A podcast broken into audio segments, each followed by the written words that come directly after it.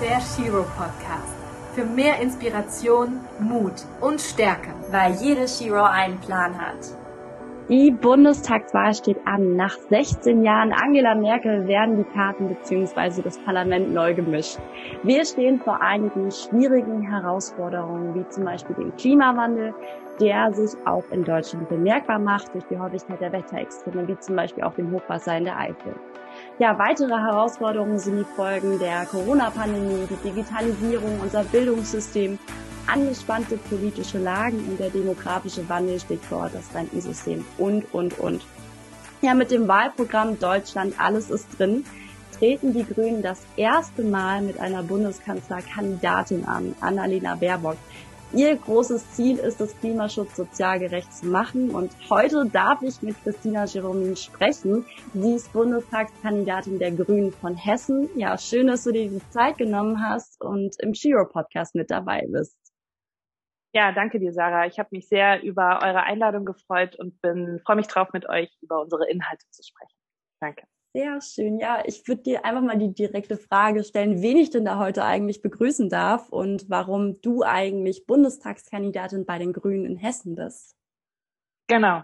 Ja, du hast es gesagt, Christina Jeromin ist mein Name. Ich komme aus Wiesbaden und habe in den letzten 13 Jahren in der Finanzbranche gearbeitet, ähm, habe da unterschiedliche Rollen und Mandate ausgefüllt, war unter anderem in, seit 2016 äh, Nachhaltigkeitschefin bei der Gruppe Deutsche Börse, ähm, bin Geschäftsführerin des Green and Sustainable Finance Clusters und war auch stellvertretende Vorsitzende im Sustainable Finance Beirat der Bundesregierung. Also ähm, beruflicher Fokus sehr klar. Es geht um nachhaltige Finanzen und die Frage der Rolle der Finanzwirtschaft im Rahmen der sozialökologischen Transformation, die vor uns liegt. Mhm. Und ähm, im Rahmen meiner Tätigkeit habe ich einfach festgestellt, wie unglaublich wichtig klare politische Rahmenbedingungen sind, um die Potenziale der Finanzbranche im Rahmen dieses Strukturwandels auch gezielt zu nutzen. Ähm, und gerade ähm, im Rahmen der Arbeit des Sustainable Finance Beirats ist mir allerdings aufgefallen, dass die Politik äh, besonders auf nationaler Ebene diese Rolle noch nicht so wirklich wahrnimmt und dieser Verantwortung nicht gerecht wird. Und deswegen habe ich mich letztes Jahr spontan entschlossen, die Seiten zu wechseln mhm. und mit meiner Wirtschaftsexpertise in die Politik zu gehen und hier äh, die Grünen zu unterstützen mit dem, was ich gelernt habe in den letzten Jahren, um unser Finanzsystem tatsächlich zukunftsfähig aufzustellen. Das klingt total spannend und ich finde es auch spannend, dass es so direkt mit Finanzen auch zu tun hat und auch Nachhaltigkeit, was man sich ja im ersten Moment irgendwie, viele können sich das nicht gemeinsam vorstellen, vielleicht in der Gesellschaft. Was willst du denn jetzt konkret mit den Grünen erreichen? Also was ist da so dein zentraler Punkt? Also ich glaube, diese, diese, diese Schere im Kopf, die mhm. du gerade angeschnitten hast, von dem, was auf der einen Seite wirtschaftlich sinnvoll ist und auf der anderen Seite ökologisch und sozial notwendig, die haben total viele Menschen im Kopf. Ja. Ähm, und uns ist es einfach ein Anliegen, klarzumachen, dass diese beiden Seiten zusammengehören. Weil wir können nur zukunftsfähig wirtschaften, nur Beschäftigungssicherheit garantieren ähm, und ein gutes Leben für uns Menschen, wenn wir natürlich sozial-ökologische Aspekte berücksichtigen, die mhm. Grenzen unseres Planeten, ähm, hohe Sozialstandards für die Menschen, weil am Ende ist es die Wirtschaft, die den Menschen dient und nicht umgekehrt.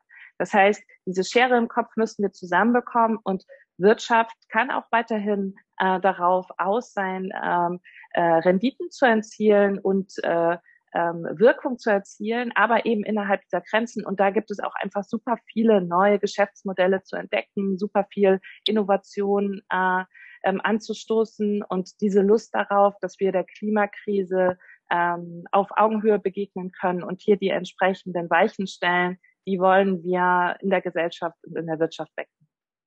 Das klingt super, super spannend. Lass uns da jetzt mal konkret nochmal weitergehen.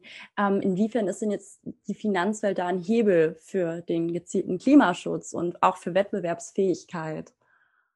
Genau. Also wir müssen uns einfach vorstellen, überall, wo wir Geld investieren, ob das jetzt am Kapitalmarkt ist, durch InvestorInnen oder durch Bankenfinanzierung, Kreditvergabe, überall, wo Geld ähm, investiert wird, entfaltet es eine Wirkung. Und für uns mhm. ist es einfach ganz zentral, dass wir diese Wirkung, die das Geld ähm, tut, dass wir die verstehen und dass wir die vollumfänglich, wir sagen, einpreisen.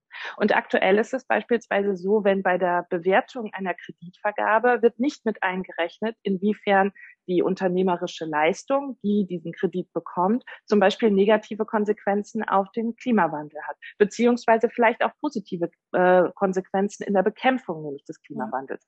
Das sind aber Faktoren, die machen diesen Kredit mehr oder weniger sicher.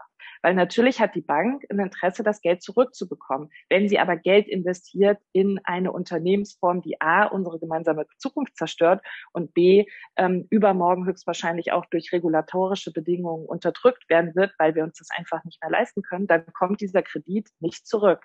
Also ist das eigentlich eine Lose-Lose-Situation für alle. Und wir müssen uns im Rahmen von Finanzierung deutlich bewusster werden, dass Geld sehr viel mehr kann, als weiteres Geld zu verdienen, sondern dass es eben tatsächlich Auswirkungen in unserer Welt hat. Und diese Auswirkungen zu verstehen, das ist ganz wichtig, um die Potenziale dann auch gezielt einzusetzen.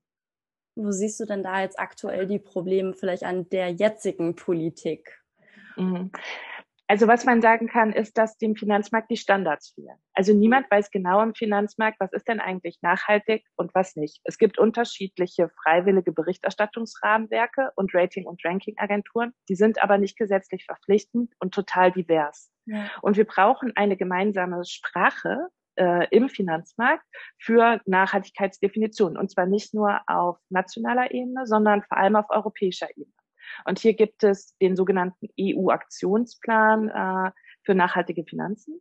Äh, der wurde bereits 2016 von der EU-Kommission angestoßen. Mhm. Und Deutschland hat sich im Rahmen dieser Debatte ungemein äh, zurückgehalten und ist sehr spät erst mit diesem Thema gestartet. Also zum Vergleich, 2016 ähm, hat die EU-Kommission begonnen und wir haben 2019 hier in Deutschland erst den Sustainable Finance Beirat eingesetzt. Dazwischen ist schon mega viel gelaufen auf europäischer Ebene. Da haben wir uns zu wenig eingebracht, gerade wenn es darum geht, diese allgemeinen Standards zu definieren. Und ohne Standards und Vergleichbarkeit wissen wir alle, steigt die Gefahr für Social oder Greenwashing und ehrlich gesagt auch einfach die Unsicherheit der, der äh, MarktakteurInnen und auch der VerbraucherInnen. Mhm. Und hier ist Politik gefragt, ambitionierte, klare, verbindliche äh, Zielgrößen und Standards zu definieren, um die Sicherheit im Markt herzustellen. Okay, und das pass passiert aktuell nicht und das möchtet ihr auch gerne ändern. Ähm, sofortige Klimaschutzmaßnahmen, das ist ja auch ein großes Thema bei euch auch im Wahlprogramm, aber die werden uns natürlich einiges kosten. Und wie wollt ihr das denn jetzt trotzdem in dieser Lage, in der wir uns ja auch gerade befinden, durch die Corona-Pandemie, aber durch die Schulden, die wir ja sowieso auch schon haben, ähm, schaffen? Wie kann man sich das ja. vorstellen? Also das ist eine gute Frage und ich finde, vor allem müssen wir uns äh, immer am Anfang bewusst machen, die Klimakrise zu bekämpfen, wäre ehrlich gesagt vor 25 Jahren deutlich günstiger gewesen, mhm. als wenn wir erst heute anfangen. Und wenn wir jetzt noch fünf Jahre warten, wird es weiter teuer. Also ich möchte ähm, das ist kostenintensiv, aber ehrlich gesagt darf die Frage nicht sein, wollen wir investieren, ja oder nein, sondern die Frage ist letztlich nur noch, wie viel wollen wir ausgeben? Weil die Klimakrise wird nicht stoppen ähm, und die Herausforderungen, die damit einhergehen, die fallen uns über kurz, über lang auch auf Kostenseite auf die Füße. Das heißt, wie wollen wir hier konkret vorgehen? Ähm, wir haben ein Investitionsprogramm zum gezielten Klimaschutz im Barprogramm festgeschrieben. Es geht zum einen äh, darum, die aktuelle Subventionslandschaft zu überprüfen. Viel zu viele ähm, Fördergelder gehen nämlich aktuell gar nicht in die Zukunftsfähigkeit von Wirtschaft hm. und Gesellschaft, sondern im Gegenteil werden eingesetzt, um nicht nachhaltige Geschäftsfelder zu unterstützen. Das darf natürlich nicht sein. Hier brauchen wir eine Übersicht, was wie äh, gefördert wird und müssen das in nachhaltige Unternehmungen umlenken. Dann ist natürlich die Frage, was ist die Rolle der öffentlichen Hand, also des Staates, weil auch der Staat investiert sehr viel Geld, Geld, was er auch von uns BürgerInnen über die Steuern einnimmt. Und es ist tatsächlich äh, ähm, frappierend zu sehen, dass die aktuelle Anlagepolitik und Investitionspolitik des Staates überhaupt gar keine Nachhaltigkeitskriterien vorsieht. Also hier spielt der Klimawandel keine Rolle. Mhm. Letztlich sind ja aber, du hast die Flutschäden beispielsweise angesprochen ähm, und andere Konsequenzen, die wir im staatlichen Haushalt sehen, sind es ja Dinge, die uns jetzt schon treffen. Das heißt, wir müssen gezielt ähm, Klima-KPIs, Key Performance Indicators in die staatliche äh, Finanzierungsstrategie einarbeiten, um hier Gelder bewusst zu lenken. Und dann, das ist die dritte Säule, ähm, kommt es nämlich auch zu der wichtigen privatwirtschaftlichen Finanzierung. Weil wenn die Wirtschaft merkt, und ich habe ja lange in der Wirtschaft gearbeitet, dass die Politik die Weichen richtig stellt und an den richtigen Stellen in Klimaschutz und Zukunftsfähigkeit investiert, dann schafft das natürlich Aufträge in der Wirtschaft. Das wiederum schafft Jobs und das natürlich auch wieder äh, den Anreiz dafür, privatwirtschaftlich zu investieren. Und aus diesem Dreiklang ähm, werden wir diese Finanzierungsherausforderung stemmen können und ehrlich gesagt auch müssen. Und wie gesagt, jeder Tag zählt und wird sich am Price Tag auch letztlich ähm, äh, auswirken. Deswegen müssen wir jetzt anfangen. Deswegen braucht es eine starke grüne Beteiligung in der nächsten Regierung. Unser heutiger Werbepartner ist Linos. Linos ist ein biologischer Geruchsbinder, der innerhalb von Sekunden unangenehme Gerüche eliminiert. Ja, und Linos ist ein absolutes Allround-Talent, eine Geheimwaffe sozusagen. Ich habe Linos mittlerweile immer mit dabei, im Rucksack, immer im Auto, zu Hause, überall steht's rum. Ja, wenn ihr zum Beispiel mal auf eine ähm, öffentliche Toilette müsst ähm, und es riecht da sehr, sehr unangenehm, sprüht ihr einfach vorher Linos in den Raum oder auch wenn das Auto mal vielleicht nach Nikotin riechen sollte, einfach auf die Polster sprühen. Oder auch wenn in der Küche was angebrannt ist, einfach in die Umgebungsluft sprühen und innerhalb von Sekunden habt ihr wirklich frische Luft. Ja, probiert es aus. Wir haben natürlich einen Rabattcode für euch mit Shiro15. Bekommt ihr im Shop von Linos auf alle Produkte 15% Rabatt. Viel Spaß beim Sprühen. Jetzt höre ich auch viel von Leuten im Netz, ähm, dass die Grünen ja Einfamilienhäuser verbieten würden, Inlandsflüge abschaffen werden und das auch natürlich spritzig extrem vert, ähm, verteuert, was ja auch aktuell schon teilweise der Fall ist, ähm, wegen dem CO2, wegen der CO2-Bepreisung. Ähm, das alles liest man und was sagst du denn dazu, zu diesen Vorwürfen? Die man bestimmt also, auch öfter hört als grüner Politiker. die hört man, die hört man und ähm, tatsächlich ist es ja zum Beispiel bei den ersten mhm. beiden Punkten, die du genannt hast, ähm, Einfamilienhäuser verbieten, Inlandsflüge verbieten, das sind einfach klassische Fake News. Äh, das steht in keinem Programm, das hat niemand von uns gesagt. Die Frage ist, und ich glaube, das hat im mhm. Gegenteil zu dieser Verbotsdebatte etwas mit Freiheit zu tun, ist, dass wir uns die Frage stellen müssen und auch können als freie äh, Individuen, wie wollen wir zukünftig leben? Und um diese Frage zu beantworten, ist es einfach ganz zentral zu schauen, in welcher Welt leben wir denn, beziehungsweise welche Grundlagen stehen uns denn zur Verfügung. Und wenn einfach äh, sich abzeichnet, dass viele Ressourcen endlich sind, ähm, dass äh, wir den CO2-Haushalt äh, oder die, den CO2-Ausstoß runterfahren müssen, weil die Klimakrise einfach das Leben auf dieser Erde erschweren wird, dann sind das alles Faktoren, die wir in unsere freien Entscheidungen einbeziehen müssen. Und dann ist natürlich die Frage, braucht es immer mehr Flächenversiegelung, wenn wir auf der anderen Seite eigentlich eine Aufforstung brauchen und viele ungeschützte Naturräume, um dann auch ähm, äh, den CO2-Speicher, den natürlichen, äh, zu erhöhen. Dann ist natürlich die Frage, wenn wir ähm, ein europäisches äh, Zug und Streckennetz ausbauen, ob man dann ähm, und äh, national sowieso ist das äh, ein Punkt, ob wir dann in den Flieger steigen müssen. Mhm. Und diese Entscheidungen, die müssen wir als Gesellschaft diskutieren und dann werden wir an bestimmten Punkten dazu kommen, dass wir uns gewisse Dinge nicht mehr leisten können. Das ist unsere Freiheit, das zu entscheiden und aber auch unsere Freiheit, hier gezielt gegenzusteuern. Weil, wie gesagt, ähm, aktuell ist es attraktiver und günstiger zu fliegen innerdeutsch, als mit dem Zug zu fahren weil ehrlich gesagt viele Verbindungen noch nicht 100 Prozent passen. Zugtickets sind ungemein teuer. Wir müssen Anreizsysteme setzen und hier ist eben auch die Politik gefragt durch zum Beispiel eine klare Mobilitätswendepolitik, den Menschen den Umstieg auf die nachhaltigere Option auch zu erleichtern und die Angebote hier zu erhöhen. Und gerade diese großen Wenden, Finanzwende, Mobilitätswende, Energiewende, brauchen einen gewissen Planungs- Vorlauf und brauchen eben auch eine gesellschaftliche Beschäftigung mit den Themen. Und ich ärgere mich dann einfach, wenn ich über diese Verbotskultur höre, weil sich das eine äh, zum einen, wie gesagt, nicht niederschlägt in unserer Politik und zum anderen total verkennt, dass wir alle beteiligt sind, wenn es darum geht zu diskutieren, wie wollen wir zukünftig leben. Ja, genau. Jetzt weiß man natürlich auch, ähm, es kommt ja auch gerade von vielen älteren Personen äh, solche Aussagen. Ähm, und wir, wir wissen, es gibt natürlich auch mehr ältere Menschen, die zur Wahl gehen, als eben junge Menschen, die über unsere Zukunft bestimmen werden. Und ähm, ich als Teil der Generation Z ähm, werde auf jeden Fall die Auswirkungen des Klimawandels spüren. Und deswegen ist es ja auch mir ähm, ganz besonders wichtig, hier auch im Podcast aufzuklären. Und jetzt haben wir eine Partei wie zum Beispiel die AfD, die den Klimawandel immer noch leugnet. Ähm, wie bewertest du denn diese Situation und was können wirklich wir jungen Menschen tun? Was würdest du dazu sagen?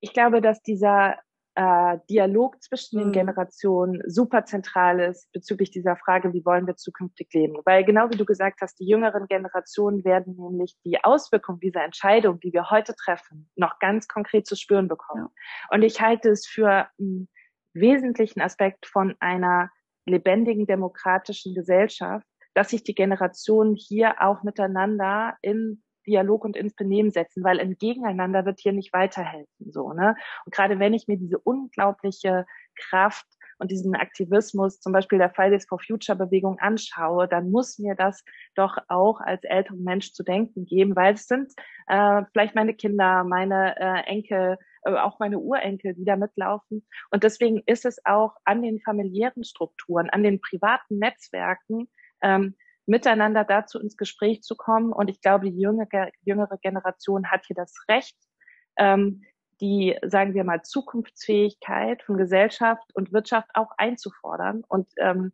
ältere Generationen ganz konkret auf die Verantwortung, die mit dieser Wahl, die jetzt ansteht, ähm, einhergeht, ganz konkret darauf hinzuweisen.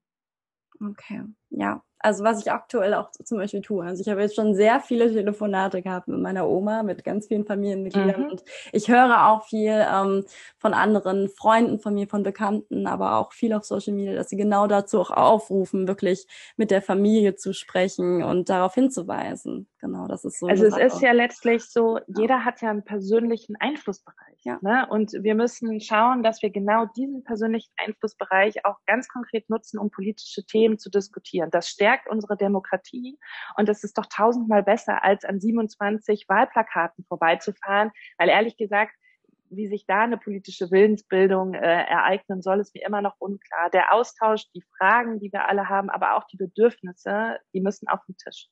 Hm.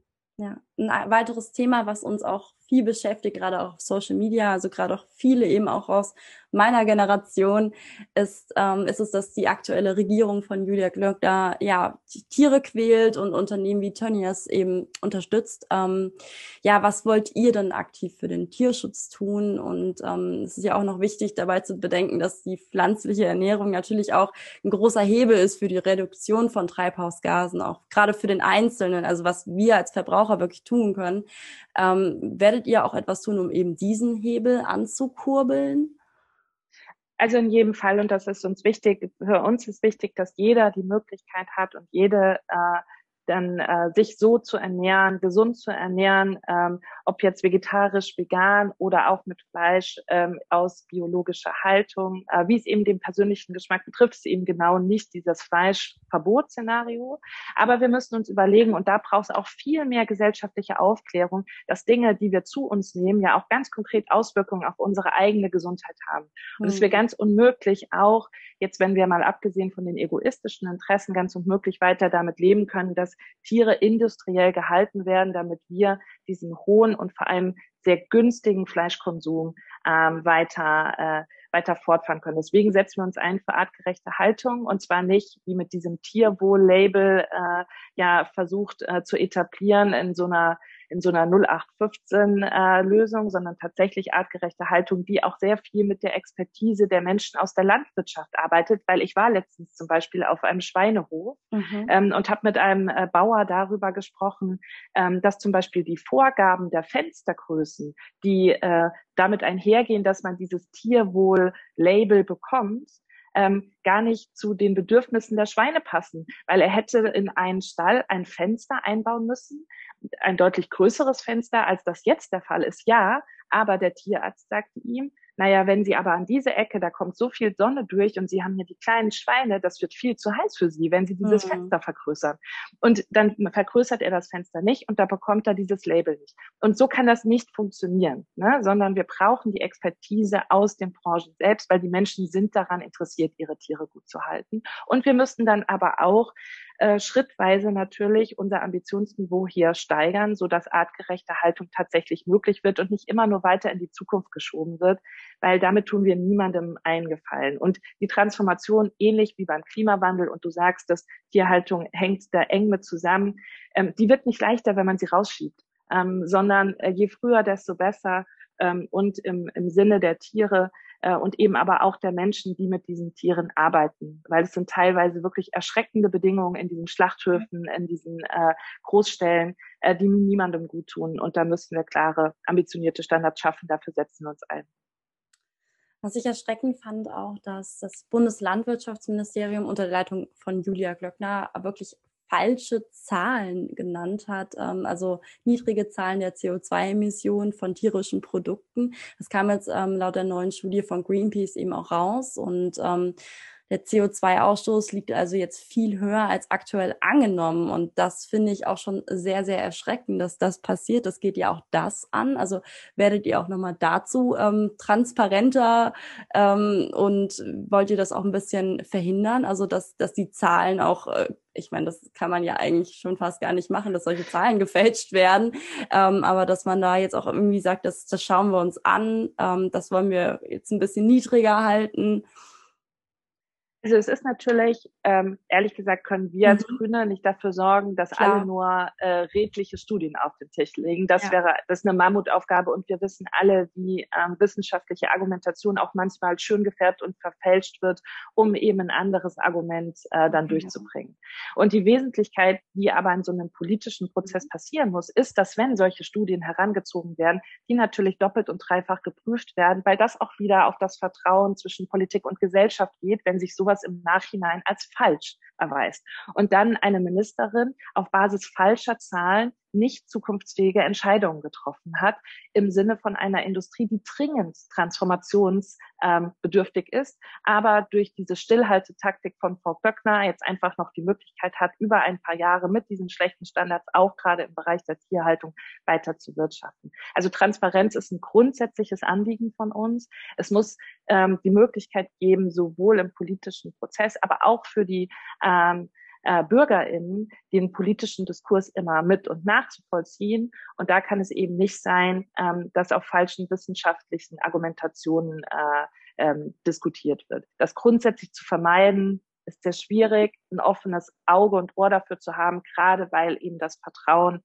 das die Gesellschaft der Politik äh, entgegenbringt, so wichtig ist für Demokratiezufriedenheit. Das ist auf jeden Fall ein zentrales Ziel von uns.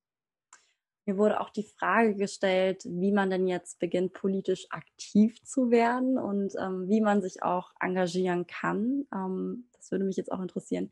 Wie kann man denn jetzt euch zum Beispiel auch beitreten und auch einer anderen Partei beitreten? Was kann man jetzt als Einzelner noch mehr tun, wenn man jetzt irgendwie sich engagieren möchte dafür? Also ich, es kommt natürlich immer mhm. darauf an, ähm, ob man grundsätzlich sagt, man möchte sich politisch engagieren, ob man äh, oder direkt mit einem äh, mit einem gezielten Thema kommt. Beides ist möglich. Ähm, alle Parteien haben ja auf ihren Websites, verschiedenen Online-Portalen ähm, die Möglichkeit beizutreten und mitzumachen. Meine persönliche Erfahrung ist, weil es das einfach äh, direkter und persönlicher macht. Klar kann man sich online einschreiben, aber dann sollte man sehr schnell einfach Kontakt zu den lokalen und regionalen Gruppen bei einem selbst vor Ort aussuchen. Also ob das jetzt die Grüne Jugend ist äh, oder die SPD oder wie auch immer die Partei, die gewünscht ist. Da sind Menschen, die sind aktiv. Ähm, da kann man sehr schnell ähm, auch niedrigschwellig mitmachen. Es gibt Versammlungen und Sitzungen, ehrlich gesagt, jetzt während der Corona-Zeit ähm, mhm. ein bisschen mehr digital als persönlich. Und da kann man dann auch sehen, die Parteien in sich splittern sich auf nach verschiedenen Interessensbereichen. Äh, und je nachdem, was ähm, dann äh, die Person am meisten anspricht, kann man sich dazu ordnen. Und ich glaube, es ist tatsächlich einfach dieser erste Schritt, der, die Anmeldung und dann vielleicht der, das erste Awkward-Erlebnis auf so einer Sitzung, wenn man mhm. noch niemanden kennt. Aber man muss sich vor Augen führen, alle haben da so angefangen. Und das, was ich an Parteiarbeit als inspirierend und äh, super cool empfinde, ist, dass man eben dieses Ziel teilt und dass die verschiedenen Menschen ihre unterschiedlichen ähm, ja, Talente äh, und Perspektiven auf Welt auch mitbringen. Ne? Der eine ist irgendwie gut in Social Media, der nächste ist einfach ein äh, toller Mensch, um am Wahlkampfstand äh, Flyer zu verteilen, weil er super gut wirkt. Äh, der dritte hat einfach Kontakte, was weiß ich, in welche Bereiche. Und so kommt da einfach sehr viel zusammen, sehr viel Expertise, ähm, sehr viele Ideen und das macht dann auch Spaß, gemeinsam zu gestalten. Also einfach anmelden und hingehen und ähm, dann bin ich mir sicher, äh, findet man die Möglichkeit für uns, kann ich das auf jeden Fall sagen, für äh, die Grünen äh, unmittelbar auch aktiv mitzumachen. Was würdest du dir denn jetzt wünschen für die Wahl, jetzt persönlich auch? Was würdest du dir wünschen, was sich vielleicht auch verändert? Ähm, vielleicht noch mal ein paar persönliche Worte von dir. Also ich würde mir wünschen, dass alle Menschen, die jetzt zur Wahl gehen, sich grundlegend mit der Frage beschäftigen, was diese Wahl für uns bedeutet. Und es ist wirklich die letzte Regierung, die wir hier wählen, die noch proaktiv etwas an der Klimakrise ändern kann. Und wie du eben sagtest, die Frage, wollen wir die Klimakrise bekämpfen, ja oder nein, die darf nicht mehr im Raum stehen, sondern die muss überparteilich klar sein. Wir können uns über die Wege dorthin demokratisch streiten, das gehört dazu, das ist der Prozess. Aber die Wegmarke ist klar. Und das bedeutet immer auch, Klimaschutz ist Wirtschaftsschutz, ist Menschenschutz. Und in dieser Verantwortung muss gewählt werden mit dem Blick auf die ähm, Politik der aktuellen Regierung in den letzten Jahren. Und das ist ja das Gute. Ne? Es sind da drei KandidatInnen zur Auswahl und zwei davon machen die Jobs schon. Jetzt nicht den Kanzlerin-Job, aber Jobs in der Regierung, um die sie sich bewerben. Und wir haben in dieser Zeit keine Fortschritte gemacht im Rahmen des Klimawandels. Mhm. Und wir haben ähm, Zeit verloren, die uns später sehr viel, um auf mein Thema wieder zurückzukommen, kosten wird.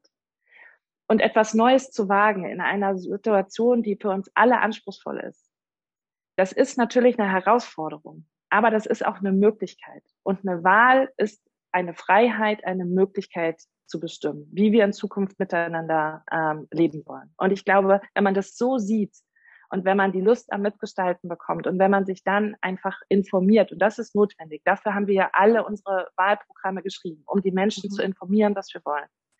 Ähm, eine informierte, verantwortungsvolle, freie Wahlentscheidung am 26. für die Zukunft und gegen den Stillstand der letzten Jahre. Das wünsche ich mir.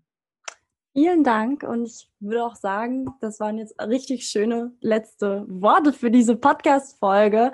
Ähm, danke dir fürs Gespräch. Es war sehr, sehr spannend, da mal einzutauchen und ähm, ganz viel Erfolg natürlich auch für die Wahl und an alle anderen kann ich nur sagen, ihr habt eine Stimme. Ähm, setzt sie auf jeden Fall ein. Sie ist auf jeden Fall einiges wert, weil wenn jeder denken würde, ach, das ist ja nur eine Stimme, dann würden wir auch nicht irgendwie weiterkommen und ähm, ja, geht wählen, das kann ich euch nur sagen und informiert euch. Ähm, vielen, vielen Dank fürs Zuhören und noch einen schönen Tag. Eure Sarah. Wir hoffen, wir konnten dich mit dieser persönlichen Geschichte inspirieren und du hast etwas für dein Leben mitnehmen können. Wenn dir diese Folge gefallen hat, hinterlasse uns eine 5-Sterne-Bewertung und einen Kommentar bei iTunes. Lebe dein Leben wie eine Shiro. Yes!